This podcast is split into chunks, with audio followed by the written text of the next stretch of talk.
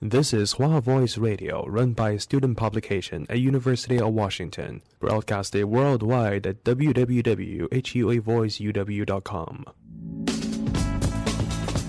服务校园生活，引领多元时尚。引领多元时尚。这里是华盛顿大学，华大华生。 烟雨朦胧，草木常青，西雅图又度过了安稳而平常的一天。暮色渐沉，喧嚣渐息，每一个夜晚，我们都在同一个地方，让声音乘着电波化为雨水，滋润所传达到的每一处土地。听众朋友，晚上好，欢迎收听直播的华大华声。大华生，生过留痕，却永不落脚，因为那道电波所承载的是锋利如现实、飘然如梦想的每一位广播人的信仰。声音在，信仰在，我们在。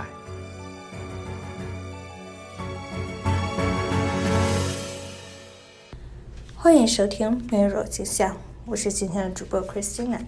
下面先向大家介绍一下我们的收听方式。大家可以在荔枝 FM 上收听我们的录播节目，也可以关注微信公众号“华大华声”，或在后台搜索“ “mirror 镜像”。互动平台有荔枝 FM 直播间以及华大华声的互动粉丝群来与我们进行互动。下面就来开始今天的节目。据美国媒体报道，美国二十七年来首次再次出现知名乙型流感病毒。为了抑制感冒，我们可能都会吃泰诺胶囊。但是大家是否知道美国泰诺连环投毒案呢？故事发生在一九八二年，而故事的主角就是现在大名鼎鼎的强生公司出品的一款感冒药泰诺速效胶囊。一九八二年九月二十九日凌晨，在伊利诺伊州，年仅十二岁的玛丽克莱曼觉得自己很不舒服，像是要得重感冒。于是她叫醒了自己的母亲，告诉她自己的嗓子很痛，鼻子也有一些塞。他的母亲便给他吃了一颗泰诺速效胶囊。等到了早上七点，当他的父母准备叫女儿起床的时候，发现她已经倒在卫生间，奄奄一息。他们离开，叫来了救护车，可惜玛丽送院后被证实已经死亡。当时医生初步诊断她是中风死亡，但是她送去医院的救护人员却有一点疑惑：一个年仅十二岁的小女孩，中风的几率实在有点低。最后。医生只能告诉玛丽的母亲，玛丽很有可能是因为倒地之后撞击了头部，导致大脑的急性中风猝死。玛丽的死并没有引起什么波澜，只是此时的人们不知道，这个可怜的小女孩的遭遇只是一个开始。一九八二年九月二十九日中午，附近阿灵顿镇二十七岁邮递员亚当·詹诺斯也向急救中心打来了求助电话，说自己感觉很不舒服。急救人员赶到时，发现他已经倒在地板上，呼吸困难，瞳孔固定扩张。救护人员火速把他送到急救室，但是没过几分钟，医生便证实亚当·詹诺斯已经死亡，而医生的诊断为心脏病突发。一九八二年九月二十九日晚上，亚当二十五岁的弟弟斯坦利和十九岁的新婚妻子特丽莎，因为很难过，又加上弟弟的去世，忙了一天，感觉有些头痛。斯坦利在亚当的橱柜上看见一瓶速效泰诺胶囊，就拿出了一粒自己吃了，给妻子又吃了一粒。可没想到，没过多久，这对可怜的新婚夫妇也倒在了地上，昏迷不醒。送院后同样抢救无效死亡。此时，接连的死亡事件不仅引起了死者家属的怀疑，消防队和医护人员在交流工作信息的时候，也感觉到了事情不是那么简单。救护人员互相了解到。这两个镇子死亡的四人死前都吃过泰诺感冒药，他们感觉非常震惊，而那可怕的消息也流传开来，终于引起警方的注意。他们随即到亚当和玛丽家里取走了死者吃过的那一瓶泰诺感冒胶囊，回警局调查。毒物专家迈克尔·夏弗尔检查了这两瓶泰诺胶囊，他们发现这两瓶感冒的编号依次是 MC 二八八零。而当他检查药品时，发现这两瓶药品都带着一股苦杏仁味儿。经过对两者死者家里的血液化验，在四名死者的血液中，发现他们血内氰化物的含量远远超过了致死剂量。每个人的血液中的氰化含量都甚至在致死剂量的一百至一千倍。随后，迈克尔化验了瓶中的药品，他发现内含大约六十五毫克的氰化物，足以致一万个成年人置于死地。在许多刑侦工作中，大家发现氰化物中毒的人。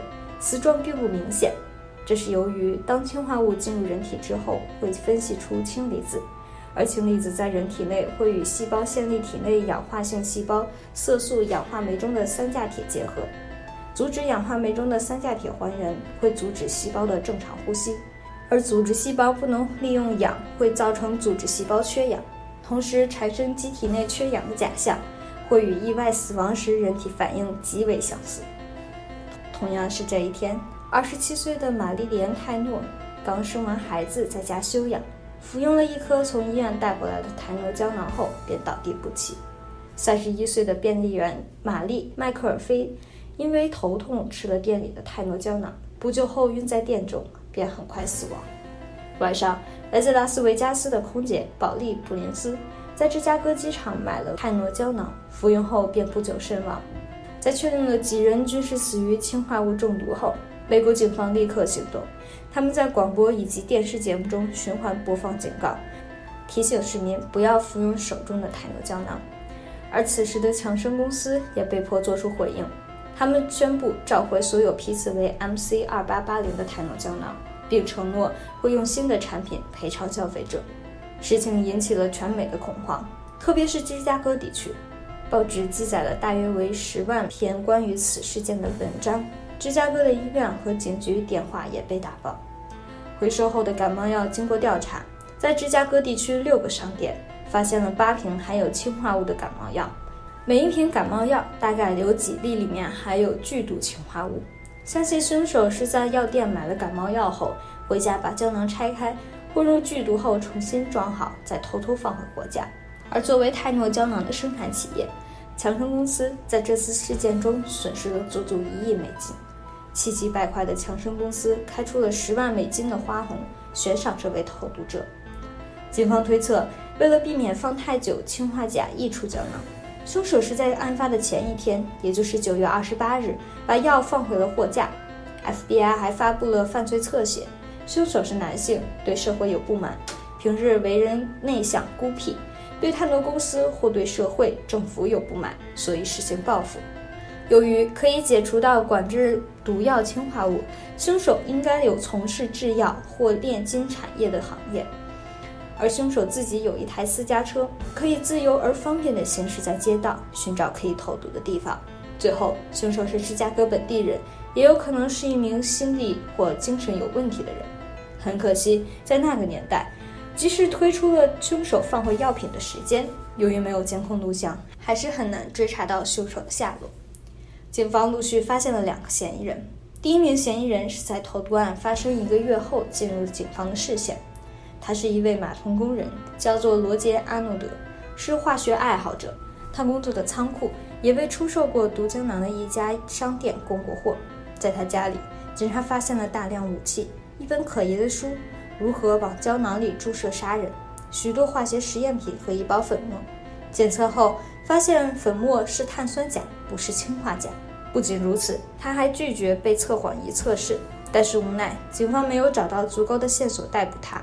尽管警方没有确切证据可以控告这位码头工人是否为泰诺投毒案的元凶，他们还是以非法拥有违禁武器等罪名将其逮捕，并将他送进了监狱。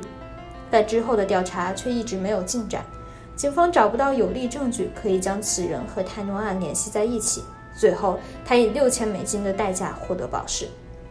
第二名嫌疑人是在投毒案发生一周之后，十月六日，投毒案发生了一个星期后，强生公司收到了一封勒索信，信中要求强生给他的账户打一百万美元，否则他会继续下毒。警方随着信追查到了纽约的詹姆斯·里维斯。但是，一封调查后，警方发现詹姆斯只是想趁着机会捞一笔，投毒的人并不是他。即使是这样，警察还是以勒索罪判了他二十年有期徒刑。勒维斯之后，警方再也没有发现其他的新嫌疑人。随着时间流逝，找到真凶的机会越来越渺茫。在一番大海捞针、毫无头绪的调查后，警方也有些厌倦了，他们减少了调查力量。一九八二年十一月十一日，强生公司召开新闻发布会，宣布他们将重新向市场投放泰诺速效胶囊，但将换用新的、更安全的包装，内设三层密纸封制。强生花了很大的力气宣传新药，顾客买任何一种泰诺产品都可以获得二点五美元的优惠。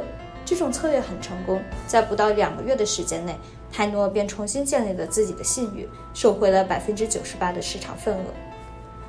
强生的错举虽然挽回了自己的生意，但是这个案件的余波仍然还在继续。投毒案之后，紧接着发生了不少模仿作案。食品药品监管局称，泰诺投毒案发生的一个月内出现了大概二百七十起案件，甚至还有人用老鼠药和硫酸投毒。而原本的案子也就成了悬案，至今未能侦破，成了美国历史上最诡异的投毒案。泰诺投毒案之后，美国为了解决日益增多的食品以及药品污染问题，在一九八三年通过了泰诺法案。而经过了两次药品投毒事件，各大药品生产商以防万一，不论是在瓶装药品或是在盒装药品的包装之上，都会放一层铝制密封膜，有的甚至还会有两层。而这层密封铝膜被称作是安全包装，这层包装沿用至今。